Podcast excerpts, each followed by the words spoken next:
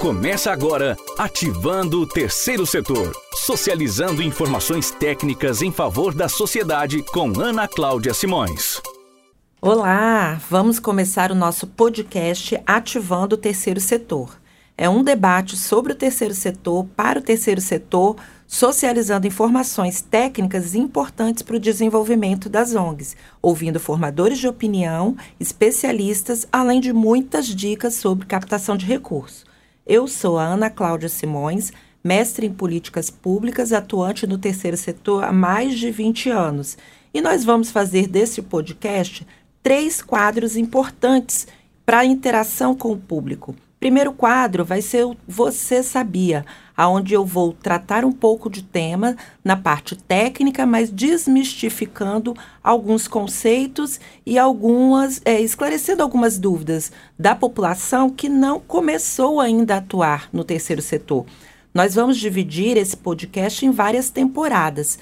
Essa primeira temporada é a Iniciando no Terceiro Setor. Para você, empresário que pensa em investir, população que pensa em ser um voluntário, para você que quer constituir uma ONG, já faz alguns trabalhos sociais. Então, nesse primeiro quadro, você sabia, nós vamos falar um pouquinho da parte técnica. No segundo quadro, se chama Minha Experiência. Nós vamos ouvir o nosso convidado, e o convidado de hoje muito especial, muito conhecido, famoso no Espírito Santo. Nós estamos aqui com Michel Bermudes que vai falar um pouquinho da experiência dele. Dá um bom dia aí, Michel. Bom dia, muito feliz. Estou aqui ouvindo você e babando. Gosto muito de, de ouvir quem é apaixonado pelo tema e você é, né? Então tamo junto. Obrigada, Michel. E o terceiro e último quadro é o quadro Oportunidades, aonde a gente sempre vai trazer uma dica para você que é do terceiro setor não perder a oportunidade. Bem, então vamos começar com o nosso quadro Você Sabia. Você sabia? Hoje eu escolhi falar do primeiro tema que nós explanamos nessa primeira temporada no Livre Pensar, que é publicado no Folha Vitória.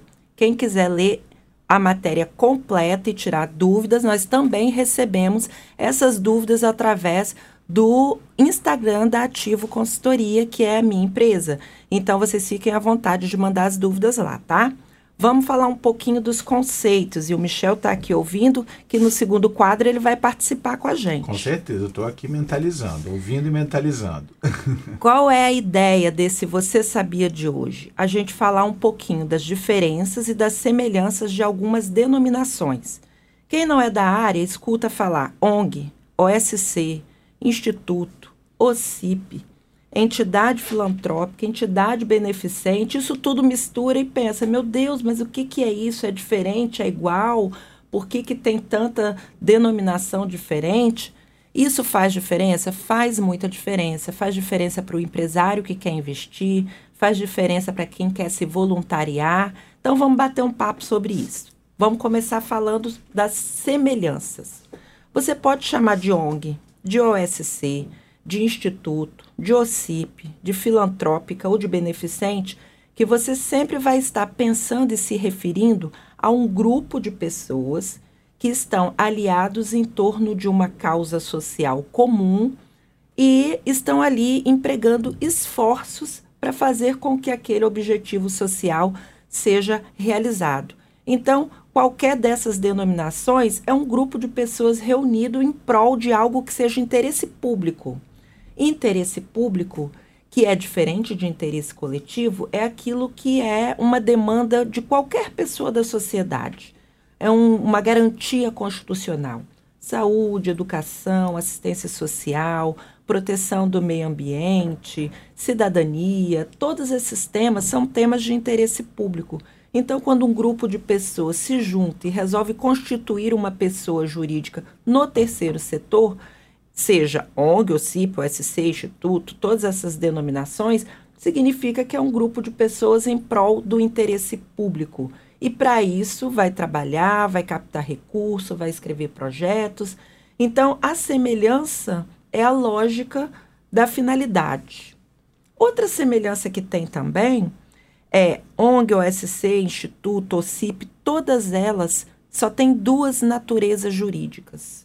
De acordo com o Código Civil, que é a Lei 10.406 de 2002, especificamente artigo 44, todas essas denominações, juridicamente, ou é associação ou é fundação. Então, quando alguém chega lá na empresa e fala assim, Ana Cláudia, eu quero abrir uma ONG, o que, que eles estão falando? Tecnicamente, eles querem abrir uma associação ou uma fundação. Quando eles falam, eu quero abrir uma OCIP, tecnicamente, eles querem abrir uma associação ou uma fundação. E qual é a diferença de associação para fundação? 99% no Brasil é associação. Por quê? Porque não precisa iniciar com um patrimônio. Inicia-se como uma ideia. Um grupo de pessoas em prol de uma ideia que vão trabalhar para conseguir juntar um recurso e aí sim, possivelmente, essa pessoa jurídica vai ter um patrimônio. Mas não é requisito para começar uma associação ter patrimônio inicial. Fundação já é o oposto. É a doação de um patrimônio com dotação livre por alguém que vai fazer a doação em cartório via escritura pública. Esse bem passa a ser público, gerido por quem for o doador inicial, fundador, e é, em prol de interesse público. Então, não existe iniciar uma fundação sem um patrimônio. Então, por exemplo, Fundação Ayrton Senna, Fundação Bradesco, Fundação Xuxa Meneghel, Todos eles pegaram uma parcela do seu patrimônio, como pessoa física ou jurídica, abriram mão, doaram, fizeram a escritura e por isso o Ministério Público é o órgão que vela pelo funcionamento da fundação, para garantir que aquele bem foi usado de acordo com a vontade do fundador e que está sendo gerido de acordo com a vontade do fundador. Mas a fundação ela não tem uma liberdade de gestão como tem as associações tudo tem que passar pelo Ministério Público, tudo tem que ser autorizado pelo Ministério Público. Afinal de contas, alguém abriu mão do seu patrimônio em prol do público. Então, o Ministério Público vai estar sempre ali, fiscalizando, auditando, assessorando, dizendo o que pode e o que não pode acontecer. As associações não, como elas não nascem com patrimônio, a gestão ela é mais livre e ela só é fiscalizada pelo Ministério Público no caso de alguma denúncia de alguma irregularidade ou ilicitude. Então, semelhanças em todas essas nomenclaturas é que elas trabalham em prol do interesse público, né? Outra semelhança é que todas elas ou são associação ou são fundação. Mas então, por que tanta denominação diferente? Vamos falar agora das diferenças, então. ONG, organização não governamental, é só um apelido. Lá pelos tempos de 1960, mais ou menos, no Brasil, a população começou a entender que a administração pública, através da oferta de políticas públicas, não estava sendo 100% eficiente. E saiu do estágio do passivismo, né? De estar ali aguardando e falou assim: não, vamos fazer alguma coisa também. Começaram a se organizar, né? É a sociedade civil organizada e abrir as pessoas jurídicas, registrar, ter a natureza jurídica para conseguir captar recurso, para trabalhar em temáticas que, a princípio, seriam obrigações do governo. Por isso, esse apelido, organização não governamental, trabalhando em prol de ideais governamentais. Mas ONG é só um apelido. Se alguém me perguntasse, Ana Cláudia, qual a lei que eu estudo sobre ONG? Não existe na legislação essa expressão ONG. Não existe lei de ONG. A lei que gere as ONGs é o Código Civil 10406 de 2002, mas lá você não vai achar essa expressão ONG, organização não governamental. Então é um apelido para associações e fundações que nasceram em prol do interesse público. Aí a OSC, não, a OSC, ela existe na lei foi regulamentado há pouco tempo o marco regulatório do terceiro setor, é de 2014, e lá foi criado dentro da lei essa expressão, organização da sociedade civil, e trouxe o conceito, que também é o quê? Um grupo de pessoas organizado em prol de um ideal, lutando por interesse público. Ah, então qual é a diferença? A diferença é que ONG é apelido e não tem na lei, OSC é uma expressão que está prevista na lei, mas as duas fazem a mesma coisa. São sinônimos? Sim. Você pode falar eu faço parte de uma ONG ou eu faço parte de uma OSC. Você está dizendo a mesma coisa. Ambas têm esse, essa mesma intenção e a mesma natureza jurídica, ou associação ou fundação. E o tal do instituto? Muitas pessoas procuram e falam assim, Ana Cláudia, eu queria abrir um instituto. Um instituto é uma ONG ou uma OSC.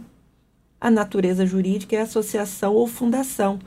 Só que criou-se essa denominação, esse nome, instituto, e todo mundo começou a usar e em um determinado momento, para as pessoas que não são especialistas na área, confundiu-se como se fosse um tipo de natureza jurídica diferente. Não é, é só o nome. Igual o nome de qualquer empresa ou de qualquer instituição, o instituto também faz parte do nome. Por exemplo, Instituto Viva a Vida. Instituto Viva a Vida é um instituto, é uma associação, é uma ONG, é uma OSC, e o nome dele é Instituto Viva a Vida, ou seja, é parte do nome. Então não é uma natureza jurídica. Instituto Ayrton Senna. Fiz vários cursos interessantes lá em São Paulo no Instituto Ayrton Senna. Também é só um nome. A natureza jurídica do Instituto Ayrton Senna é uma associação. Então, qualquer instituto, também é ONG, também é OSC, são sinônimos, né? E são natureza jurídica, associação ou fundação. E o CIP? O CIP é uma sigla que significa Organização da Sociedade Civil de Interesse Público. Ah, então o CIP tem um significado essa sigla, Organização da Sociedade Civil de Interesse Público. E o CIP, então, é uma natureza jurídica, Ana Cláudia? Não. O CIP é um tipo de certificado que qualquer associação ou fundação pode pleitear depois que estiver existindo, né, constituído, vai pleitear isso junto ao Ministério da Justiça. Vai mandar toda a documentação, um requerimento o Ministério da Justiça vai analisar essa documentação e vai deferir ou não, concordar ou não, se o que ele leu ali de fato tem interesse público ou não. E aí é muito interessante porque as pessoas chegam para mim e falam assim: Ana Cláudia, eu queria abrir um MOCIP. Ninguém abre um MOCIP. Abre uma associação ou uma fundação que depois de constituída pode juntar os documentos e pedir o certificado de OCIP. Do mesmo jeito, se não cumprir os requisitos que estão na lei, que é a 9790 de 99, também podem perder esse certificado de OCIP. Então, o OCIP é uma certificação que as pessoas correm atrás, as ONGs, as OSCs, por quê? Porque confere mais credibilidade, transparência, é auditado e fiscalizado pelo Ministério da Justiça. Então, para o financiador, dá, vamos dizer, uma garantia a mais, que é mais um órgão fiscalizando. Mas tem algum benefício específico para as empresas que doam para o OCIP? Se a instituição tiver esse certificado, tem algum abatimento diferenciado de imposto? Não.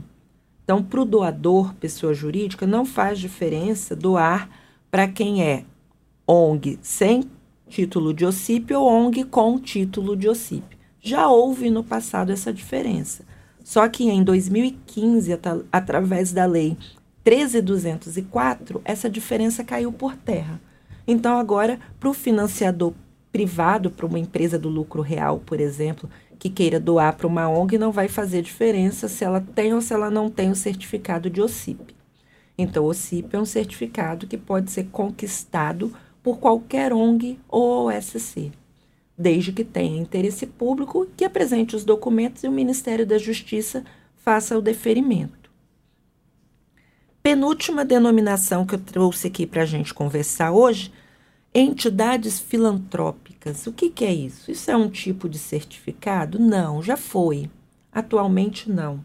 Entidade filantrópica também é um apelido para todas as entidades cujo os membros são filantropos são voluntários, participam espontaneamente, não têm finalidade de remuneração.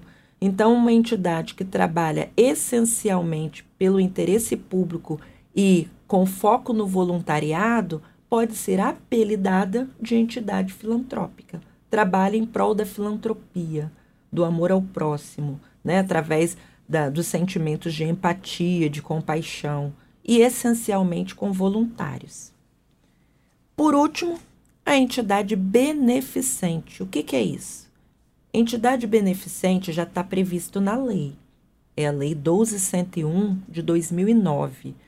Aí já tem relação direta com um tipo de certificado chamado SEBAS, Certificado de Entidade Beneficente, que é concedido pelo governo federal e aí vai depender do tipo de instituição, só podem ter esse título de entidade beneficente e esse certificado do SEBAS se for educação, se for saúde ou se for assistência social.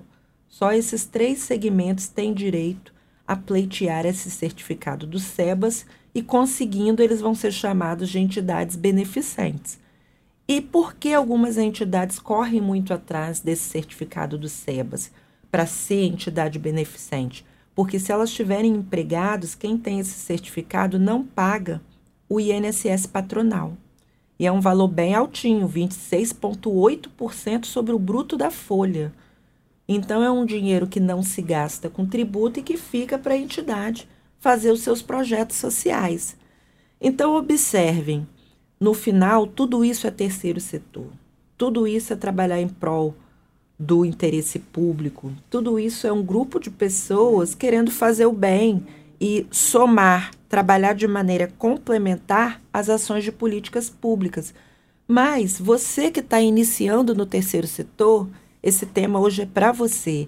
É importante saber essas diferenças para você não ter nenhuma dificuldade na hora de ser um voluntário, na hora de ter uma ideia para captar recurso, na hora de pensar que tipo de certificado a gente pode ter e por que que pode ter, né? Qual que vale mais a pena? Se eu tenho empregado, vamos correr atrás dos SEBAS, mas depende, eu sou de educação, assistência ou saúde, então eu posso correr atrás dos SEBAS. Se eu não sou dessas áreas, não tenho direito ao SEBAS. Então, são discussões importantes para você que está iniciando no terceiro setor e se aprofundando com o decorrer do tempo. E aí eu convido mais uma vez a vocês lerem lá no Folha Vitória, no caderno Livre e Pensar.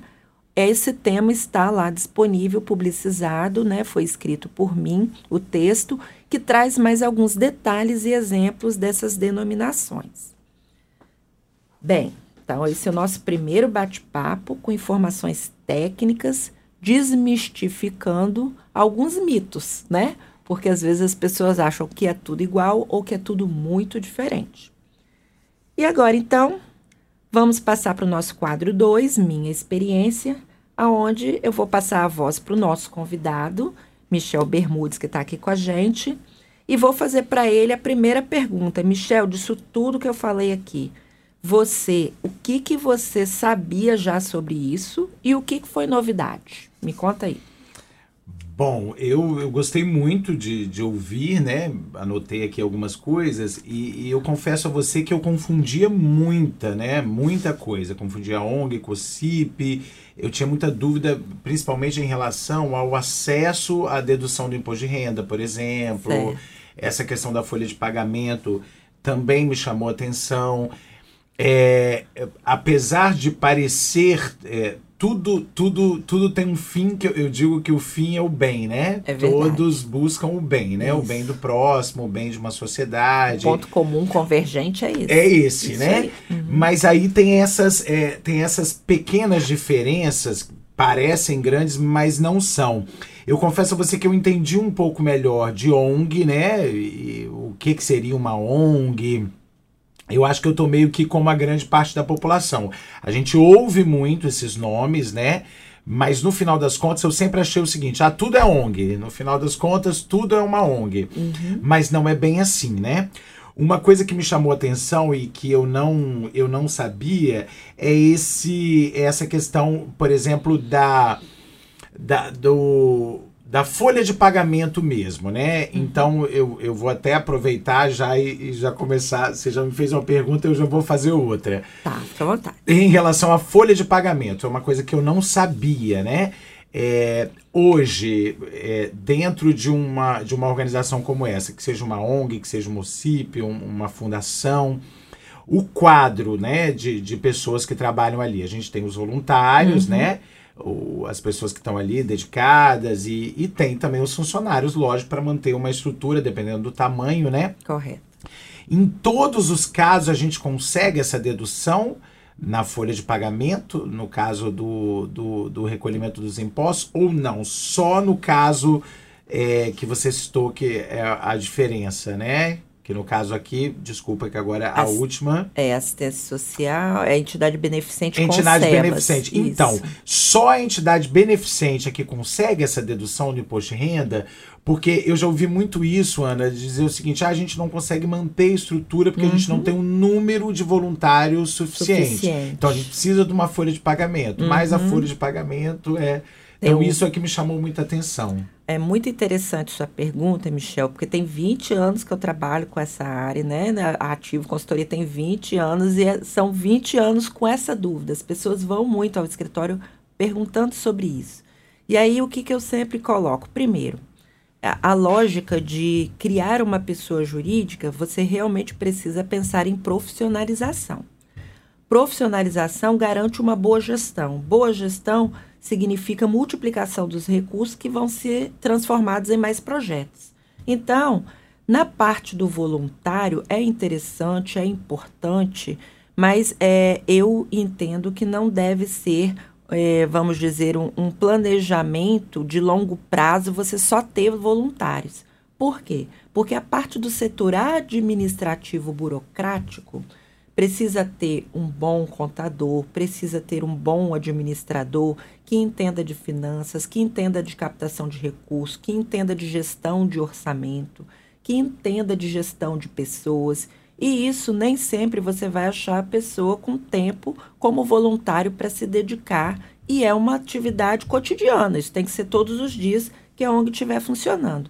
Nessa lógica, o ideal é que realmente as ONGs captem recurso para conseguir contratar empregados, via CLT, obedecendo todas as leis direitinho, até porque é um contrassenso você trabalhar em prol do público de maneira irregular ou ilícita. Então, tem que contratar, assinar carteira, tudo dentro do que a lei determina. E aí vem o caso dos tributos. Que tributos que incidem sobre folha de pagamento que são pesados? O PIS sobre folha é 1% do valor bruto dos salários e o INSS patronal, que é 26,8% sobre o bruto da folha. Então, é, não é qualquer instituição que tem direito a conseguir esses SEBAS. Primeiro passo é conseguir os SEBAS. Não é um processo difícil, não é um processo muito burocrático, só que demanda um profissionalismo na área. Você faz tudo via online, preenche uma série de relatórios, relatórios que vão pedir informações de contabilidade, informação de gestão financeira, manda tudo via site governo federal pro, por exemplo, se for uma entidade de assistência, para o ministério relacionado, né? Que é o da cidadania, que está ligado à área da assistência social também. Se for de saúde, para o Ministério da Saúde. Se for de educação, para o Ministério de Educação. Aí pronto, deferiu. Aí a entidade dessas três áreas tem direito de ter a folha de pagamento sem pagar PIS e sem pagar o INSS patronal. Agora, as demais, ah, é de meio ambiente, é de cultura, é de esporte, não tem a previsão dentro da Lei 1201 do ano de 2009. Ela, ela é, limitou a essas três áreas de atuação. Por quê?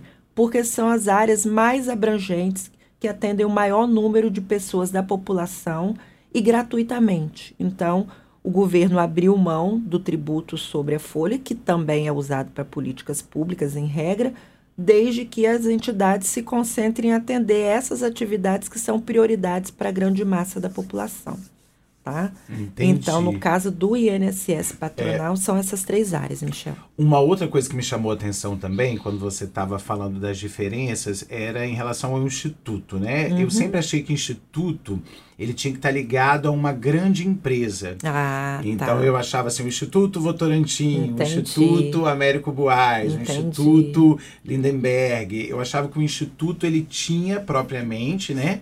Na sua essência, estar ligado a uma grande empresa e que isso ali teria alguma ligação com a razão social, então não, não tem relação. A gente, que a gente ouve instituto parece uma coisa mais grandiosa, né? É por não isso é bem que as assim, pessoas né? até popularizaram essa denominação, porque realmente tem esse status, né? Ele tem esse glamour do nome. Instituto, quem ouve assim já, já pensa em algo, vamos dizer, é, é mais é, desafiador, né? É, um com- volume de um maior, né? volume, exatamente, mais imponente, mas não. É uma prática, né? Ou seja, é meio que um senso comum que as empresas que resolvem criar o braço social da empresa terminem colocando o nome de instituto, né? Alguém fez assim, o outro achou legal, o outro copiou e isso virou um senso comum. Então, a maioria das empresas que abre uma veia social, que a gente chama de braço social, e constitui uma pessoa jurídica diferente, para não misturar com a empresa, termina batizando de instituto alguma coisa. Mas algumas empresas também têm a fundação, porque pega parte do patrimônio da empresa e doa, como, por exemplo, Fundação Bradesco, né, bem conhecida, Fundação ArcelorMittal, Fundação Vale, né? Então, elas nasceram no formato de fundação, o braço social da empresa, e não no formato de associação. Por quê? Todo instituto é uma associação. Então, pode ser pequenininho, juntou, no mínimo, até uma curiosidade interessante de falar, a gente precisa de três pessoas, mais três para o conselho fiscal. Então, com seis pessoas, a gente cria uma associação. Ela pequenininha, com seis pessoas, pode ser o nome instituto utilizado. Então, não tem essa, esse requisito né, e essa ligação direta, não.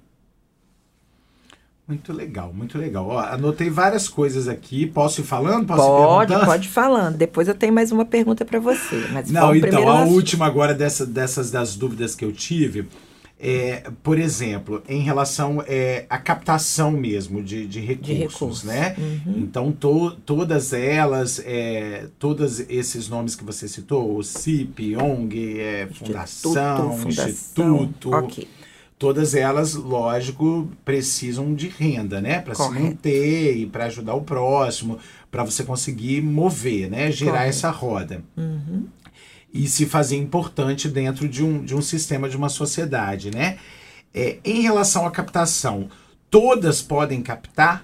Ou, ou- é porque eu lembro que... é, Mas quando você fala todas podem captar, você pensou em setor público, privado, o que, que veio à sua cabeça? No geral, ou tem Tá. diferença também? Uma só pode captar com o setor público, outra pode setar com, com- é, captar com o privado. Uhum. Todas podem, por exemplo, abrir no Instagram e dizer o seguinte: ah, nós estamos precisando de doação? Sim, vamos lá. A essência, a principal receita de atividade fim de uma ONG ou SC tem que ser a captação de terceiros. Esse terceiro pode ser pessoa física, pode ser governo e pode ser pessoa jurídica.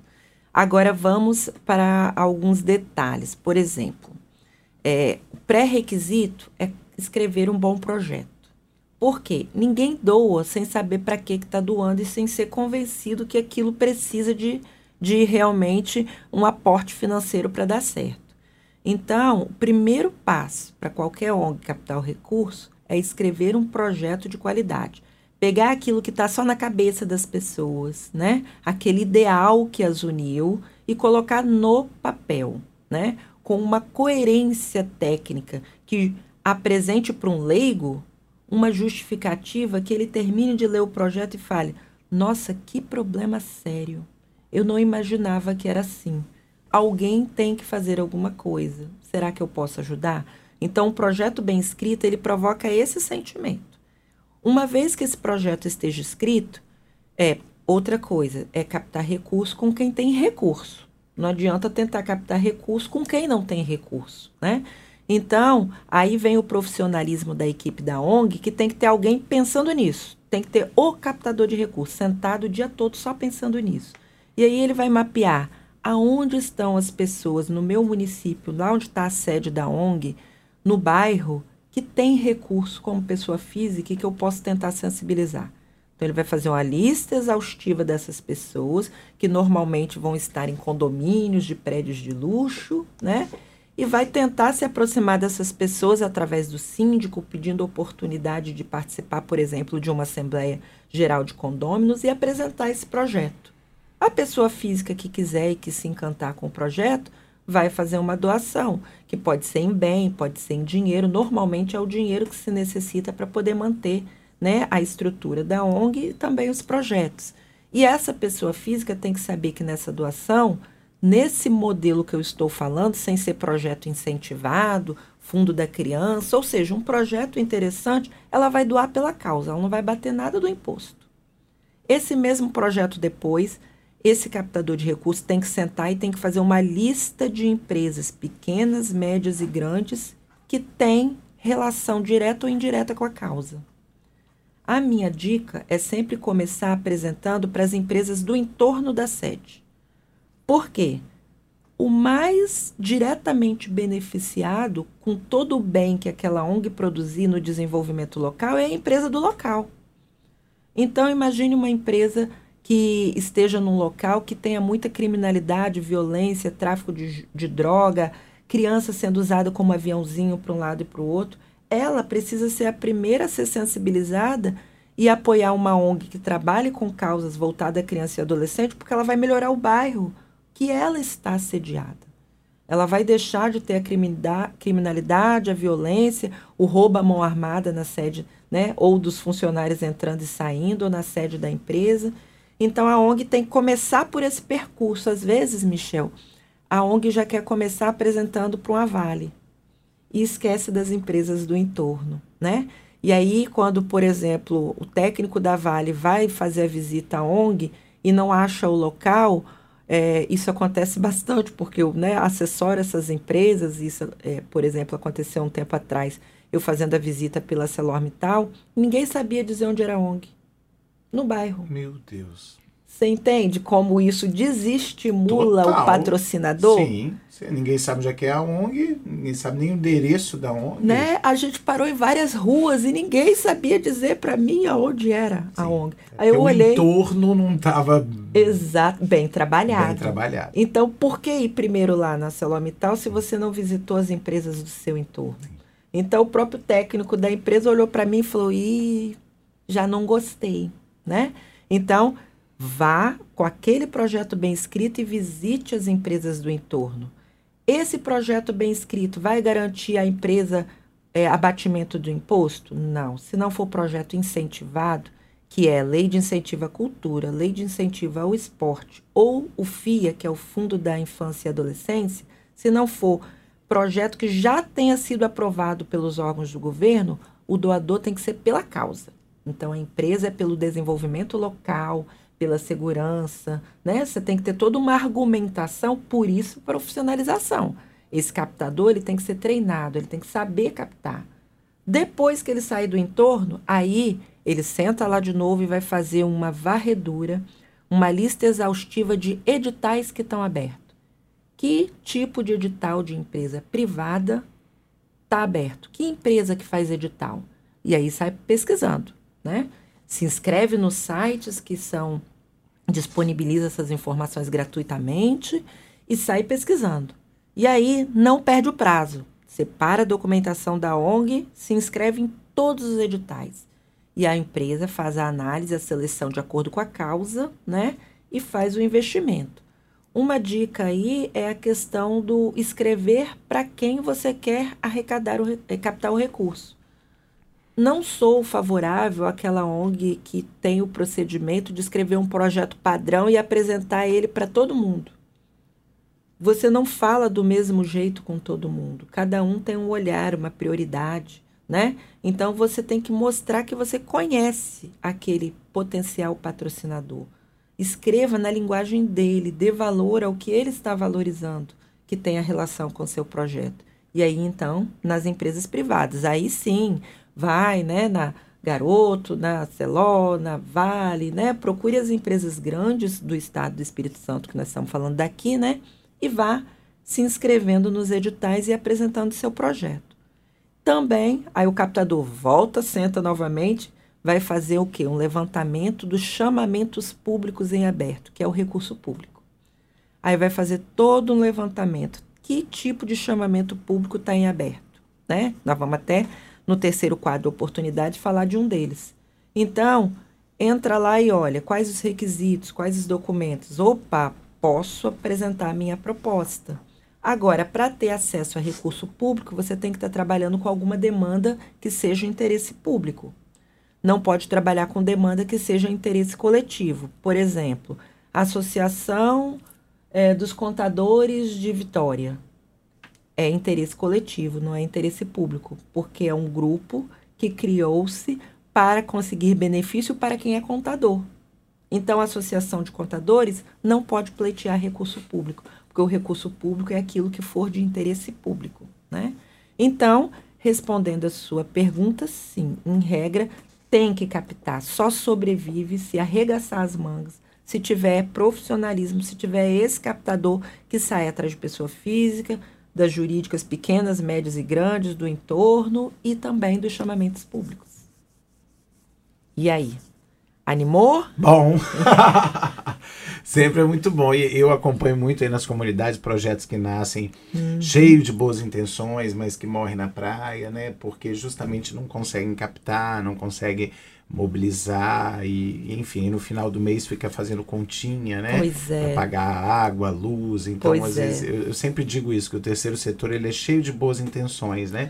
mas infelizmente muitas dessas boas intenções elas não chegam ao seu objetivo final, né? Então você entrou na minha segunda pergunta para você, Vamos que é lá. exatamente isso, né? Diante do contato que você tenha com o terceiro setor, primeiro eu queria ouvir um pouquinho, conta um pouquinho de experiência que você tenha, ou por conhecer, ou por participar, ou ao conhecer alguém que participa, né? Sobre o terceiro setor e, no seu ponto de vista, quais são os pontos fortes e o que, que precisa melhorar no terceiro setor. Então, assim, o meu contato, Ana, com o terceiro setor, ele, ele vem desde de, de criança, né? Eu sempre gostei muito, eu sempre acompanhei muito minha mãe. Minha mãe, eu sou de Aracruz, né? E minha mãe sempre fez um trabalho ligado à PAI da minha cidade, foi madrinha da PAI, e ela sempre estimulou a gente a participar, né? eu estou citando a PAI, gente, não seria bem especificamente o caso, mas estou citando a PAI porque a PAI ela tem outros braços também na minha cidade, por exemplo, um grupo de mulheres que fazia artesanato para vender esse dinheiro ia uhum. para a PAI.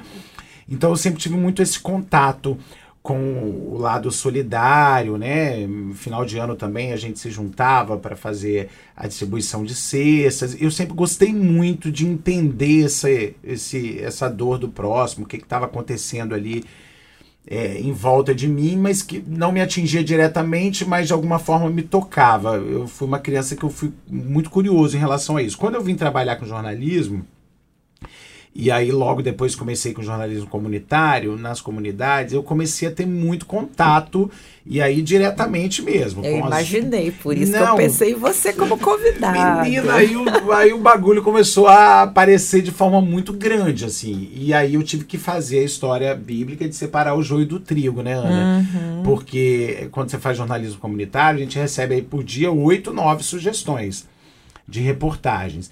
E começou a surgir muito essa coisa, ah, Michel, eu tenho uma ONG no bairro tal, eu tenho um projeto social. Na verdade, a gente ouve muito projeto, é, né? Projeto, um projeto, social, né? É, é porque esses grupos, normalmente, eles não estão juridicamente não, formalizados ainda, são né? poucos que estão. Isso, poucos. isso aí. Aí eles chamam de projeto. De mesmo. projeto social, que na verdade seria um outro nome para tudo isso que você falou ali. Seria, é, seria um... vamos dizer, o grupo de pessoas sem estar com CNPJ e com registro em cartório. Aí eles chamam né, de projeto. Entendi. Porque o projeto seria o projeto escrito da ONG, mas não, eles começam na prática para depois virar uma ONG. Esse é o caminho certo, Ana? Olha, Começar eu acho interessante, prática. Michel. É o que dá para fazer. Não, né? eu acho interessante, sabe por quê? Porque aí a pessoa testa a sua capacidade de resiliência, porque não é fácil. Hum, sim. Testa a sua resistência às dores porque vai encontrar muitas dores, muito sofrimento. É, também testa a união do grupo que esteja em prol e ganha experiência. Então, quando constitui a pessoa jurídica, já tem um histórico para colocar como justificativa. É interessante começar, ver se é aquilo mesmo que sabe, que quer, que gosta, que está afim de fazer, e quando perceber que o projeto deu certo, Agora é o momento de registrar, porque a gente precisa captar recurso. E ninguém doa sem ter registro. Não, não. Né? E, e eu acompanhei algumas histórias aqui na Grande Vitória, alguns projetos, até você você conhece, tem a irmã Shirley ali na região de. Ah, conheço. Nossa, eu ajudei. Eu, a né? gente que ajudou a fazer a- o registro O jurídico. registro, eu fiquei tão feliz no dia que eu tive lá e que eu pude entender a importância Ela é daquele muito, registro. muito É fantástica, né? E ela tinha essa dificuldade. Tinha. Quando ela ia, chegava lá, ah, seu projeto é muito interessante, é muito legal, Uhum. mas eu, como empresa, como é que eu vou te ajudar? Exatamente. De que forma eu vou estar agindo legalmente para te ajudar, sem me prejudicar também? Isso aí. E eu acompanhei muito o início do sonho dela, que era o sonho, aquele monte de criança na terra, e, E muita de- criança, hein, muita Michel? criança. Nossa E Senhora. ali aquele, aquela lama, e quando chovia, aquele lamaçal, era uma coisa assim. Eu falava, meu Deus, mas a visibilidade ela já tem, porque a gente estava dando, a mídia estava dando, a gente via Assim pessoas bem conheci, intencionadas. TV. Né? É, as, Aham. as TVs começaram a ir lá e, e foi muito bacana assim, esse momento. Só que eu, eu falava, gente, essa mulher ela, ela não vai conseguir avançar se ela não- realmente ia. não, tiver um registro, né? E aí veio a parte da documentação. Então eu acompanhei muitos casos parecidos com esse. Isso foi me tocando. E eu fui vendo, eu falei, meu Deus, não é enxugar gelo, igual eu, eu já ouvi muito, né? Ah, mas isso é enxugar gelo, Michel. Amanhã nasce mais 100 crianças e essa mulher não vai dar conta.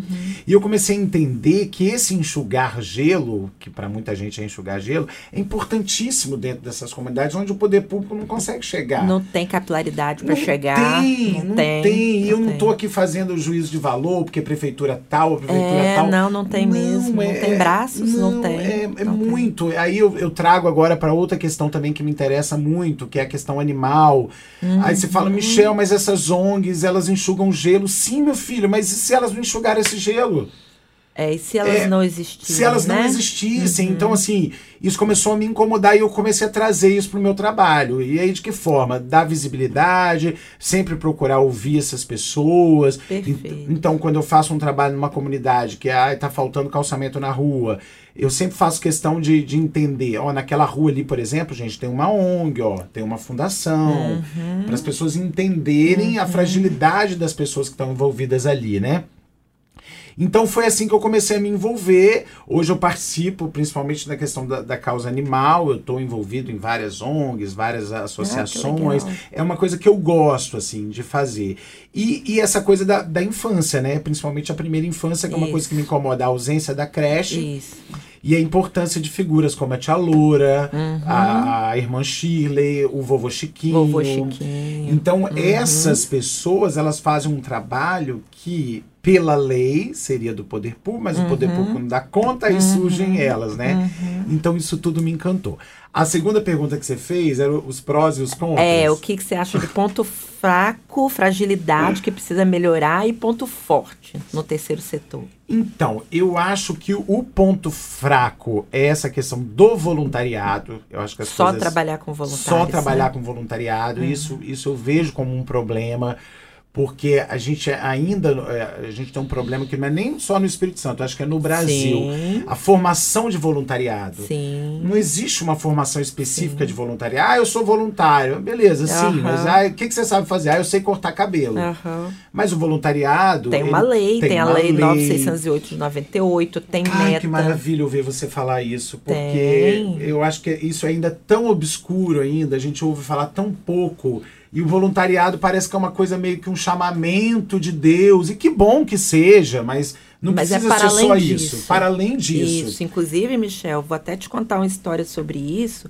é, e por isso, todas as vezes que a gente está trabalhando com alguma instituição ou com empresas que financiam projetos, a gente faz esse apelo da capacitação dos voluntários, porque teve uma instituição na Serra que eu acompanhei há alguns anos que tinha atendimento odontológico por um dentista voluntário. Só que não tinha essa prática da capacitação, né, e da sensibilização e até de entender as responsabilidades civis que o voluntário tem, porque existe uma lei que normatiza o trabalho voluntário. Então o voluntário ele se predispôs a abrir mão da remuneração. Todo o restante é igual a quem recebe, inclusive a responsabilidade civil pelo serviço que está fazendo. E o que, que aconteceu? O menino estava fazendo um canal e o dentista voluntário arrumou um emprego, entendeu que o voluntário era só sair, parar porque não recebia. e aconteceu que aquele menino agravou aquele canal aberto, ele teve uma infecção e ele perdeu parte de toda a cartilagem do céu da boca e parte dos ossos do dente. Então, virou uma, uma, uma ação judicial de responsabilidade contra aquele profissional por falta dessa capacitação. Então, seu olhar está correto. O voluntário não pode ser simplesmente o amor e a emoção.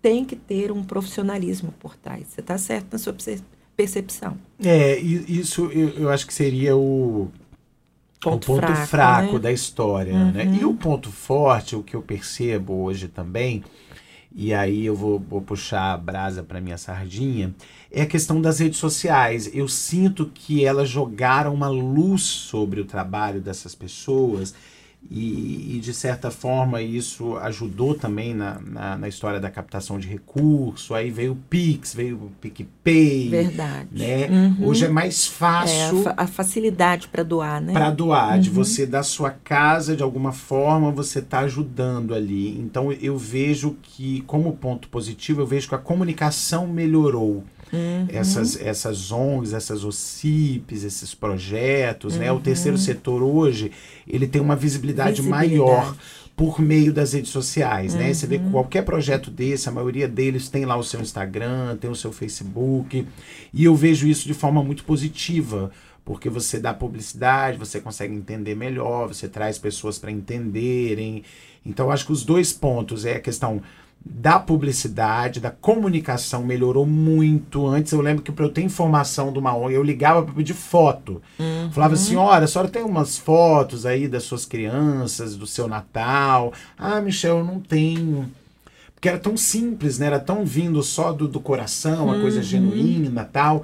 Mas faltava essa coisa da comunicação. E aí, se a pessoa não vê, ela não dá credibilidade, se não tem é imagem. Verdade. Ah, eu já distribuí 10 mil cestas. E para onde Sim, minha filha, cestas, mas onde é que né? estão essas cestas? É. Você tem um videozinho, ah, mas aí vai expor a pessoa. Não, mas faz de longe. É, tem formas borra, de você mostrar, tem, né? tal. Então eu acho que nessa parte avançou muito.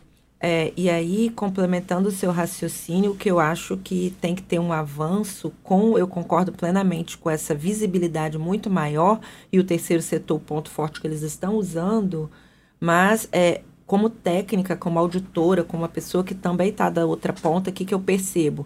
Quando um financiador se interessa que vai para a parte de documento, elas não têm. Hum.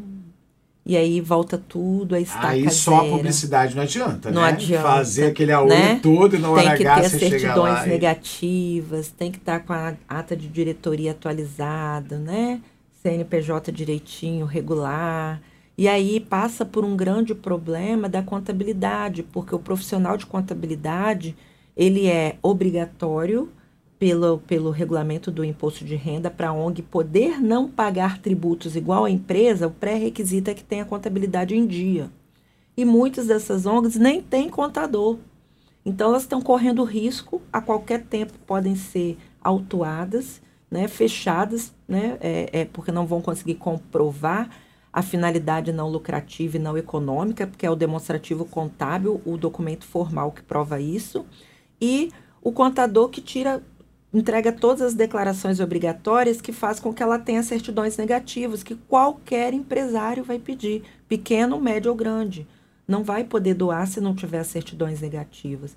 Então, a contabilidade também é muito importante, porque isso que você falou, a cesta básica, isso é chamado na contabilidade de gratuidade econômica. Tudo isso tem que ser contabilizado a valor de mercado para o financiador e qualquer pessoa da sociedade olhar para o demonstrativo e ver: nossa, quanto que essa ONG faz pela população? Monetariamente, financeiramente, enxergar isso. Se ela não existisse, por exemplo, um curso que deu gratuito para mil adolescentes para mercado de trabalho, esse curso que foi gratuito para eles no mercado custaria 300 reais. 300 mil reais podem ter sido ali contabilizados. E aí as pessoas olham e falam: nossa, mas se essa ONG não existisse, né? Teria que ter ou esses adolescentes ou o governo para bancar isso aqui tudo. Então, a contabilidade ela dá é, concretude às ações do coração. Por isso que ela é obrigatória. E as ONGs ainda não perceberam isso. Estão correndo um enorme risco e deixando de captar recursos. Fica aí minha dica pela sua percepção. Hashtag fica a dica. Hashtag fica a dica. Bem, mais alguma dúvida, sugestão, Michel? Olha, eu quero, quero deixar aqui os parabéns, Ana, você, o Alê, Serjão, Karina, toda a equipe aqui da, da Rede Vitória, né? É, Folha Vitória, TV, é o nosso, o nosso guarda-chuva, como a Ale gosta de, de falar, né? Sim. A gente poder falar sobre esses temas, né? O terceiro setor, é, a gente, é inevitável dizer que ele cresceu muito, Sim. né? A gente vê Uhum. isso, é muito bom. É, mas ao mesmo tempo eu acredito muito nessa coisa organizada. Eu acredito no amor também quando ele brota de forma genuína, a tia que distribui sopa, o outro que enche o quintal de gato e cachorro. Isso é muito legal, eu acho muito bonito. É, do ser humano, O né? ser humano, mas eu, eu, a longo prazo, eu sinto falta de projetos que tenham essa estrutura, até porque aí a gente a gente vem com aquela questão mais uma vez da credibilidade, né? A gente vive num mundo onde a fake news dominou tudo. É, eu como auditora já Não é peguei muitas verdade? filantrópicas, Michel. então, Exatamente. Então, eu acho assim, a É gente a gente poder é, realmente trazer luz, credibilidade, informação, orientação para essas pessoas, Uhum. né? Ah, eu ouvia muito a, ah, os fins justificam os meios. Não, nem sempre. É, nem né? sempre. Então, às vezes com você vê certeza. aí algumas ONGs que fazem umas coisas que eu não gosto, É. são Uhum. coisas que não são muito legais. E esses projetos, como eu te disse, É, tem as que ONGs que também nascem para remunerar as pessoas apenas e você não vê o não vê resultado, na resultado. sociedade. E a gente vê Uhum. muito isso, Ana, que eu, eu te disse, toda a comunidade que eu vou tem um projetinho social, tem uma tia que faz alguma coisa bacana, tem alguém que faça alguma coisa bacana. Só que será que não poderia fazer mais ainda? Será que Uhum. se tivesse uma orientação correta, não poderia estar inserido dentro de um grupo, ou dentro de um município, ou dentro de uma ONG? Perfeito, Não é? perfeito. Então, Essa isso tudo foi me- a, a, a visão que me atraiu né, nesse convite aqui de fazer esse podcast com vocês aqui da TV Vitória. Foi é, esse olhar holístico que o Alexandre né, apresentou para mim, com essa questão de escrever para o Livre Pensar, ter o podcast, ter, é, de alguma maneira, um acesso gratuito à informação e o veículo de comunicação é muito importante para isso, é essencial. Então, parabenizo aí a TV Vitória, a Rede Vitória, o Grupo Boás, por estar pensando dessa forma, porque o terceiro setor precisa dessa ajuda, desse pontapé inicial e não tem essas informações de maneira fácil, clara, coerentes e gratuitas, né? Então, vocês estão colaborando muito e é um prazer. ter Não, e ouvir aqui. você falar é muito bom, assim, é muito bom porque você fala fala com, com propriedade, mas também tem um brilho no olho, também tem um amor, tem a coisa de, de gostar. Então, quando a gente junta a vocação, o sentimento com a técnica, né? Aí ninguém Isso. segura, né? É então eu isso. acho que isso tudo faz diferença. É o que né? me faz levantar todos os dias animada, sem pensar que ah, hoje é a segunda. Não, eu levanto todos os dias animadíssima para trabalhar, porque é, é o meu trabalho, é disso que eu sobrevivo, ok, mas eu sei o quanto a gente ajuda trabalhando com o terceiro setor, né? Então, Michel, fica aí a participação, nosso primeiro podcast ativando o terceiro setor. Oba! Michel Bermudes, vou chamar outras vezes. Pode chamar. Vou explorar, chamar. vou divulgar explorar. muito. Já tem a data da estreia? Já Tamo tem a data da aqui, mas depois a estreia, gente fala a Diego. estreia, é? Diego, Diego, junto Diego com na Karina, estreia. é. Não, va- vamos contar Depois a gente data. fala a data, né? Pra eu divulgar também. Pode contar comigo. Tema muito interessante. Temos que falar mais. Pois é, então, para fechar o nosso, nosso podcast, o quadro Oportunidades, diante das perguntas muito pertinentes do Michel, ó, tá voltado à captação de recursos. Oportunidades. Você, que é uma instituição formalizada, né, ONG ou SC, tem até o dia 16 de novembro, tem um chamamento público do Governo do Estado do Espírito Santo em aberto pela Secretaria de Direitos Humanos para implantação e gestão do núcleo, são cinco núcleos, na verdade, regional de referência de atendimento à mulher vítima de violência. Muito importante essa iniciativa. Não deixem de concorrer. É 16 de novembro, o prazo está apertadinho, mas ainda dá tempo. Inclusive, eu tenho feito pesquisa e estou catalogando. Todos os dias saem é, infelizmente, notícias de feminicídio e de violência contra a mulher. Tenho feito esse estudo e catalogado, depois vou gerar uma matéria para a gente discutir aqui no podcast. Então, ONGs, missão dada, eu quero ver vocês cumprido. Não deixem de participar. 16 de novembro, chamamento público em aberto. Vamos terminando por aqui nosso primeiro podcast da primeira temporada, iniciando no terceiro setor. Mais uma vez agradeço ao Michel e agradeço a todos que estiveram aqui nos ouvindo e aguardo também as perguntas e os comentários de vocês no nosso Instagram da TV Vitória, do Folha Vitória ou da Ativo Consultoria. Um abraço a todos. Você ouviu Ativando o Terceiro Setor com Ana Cláudia Simões. Até o próximo.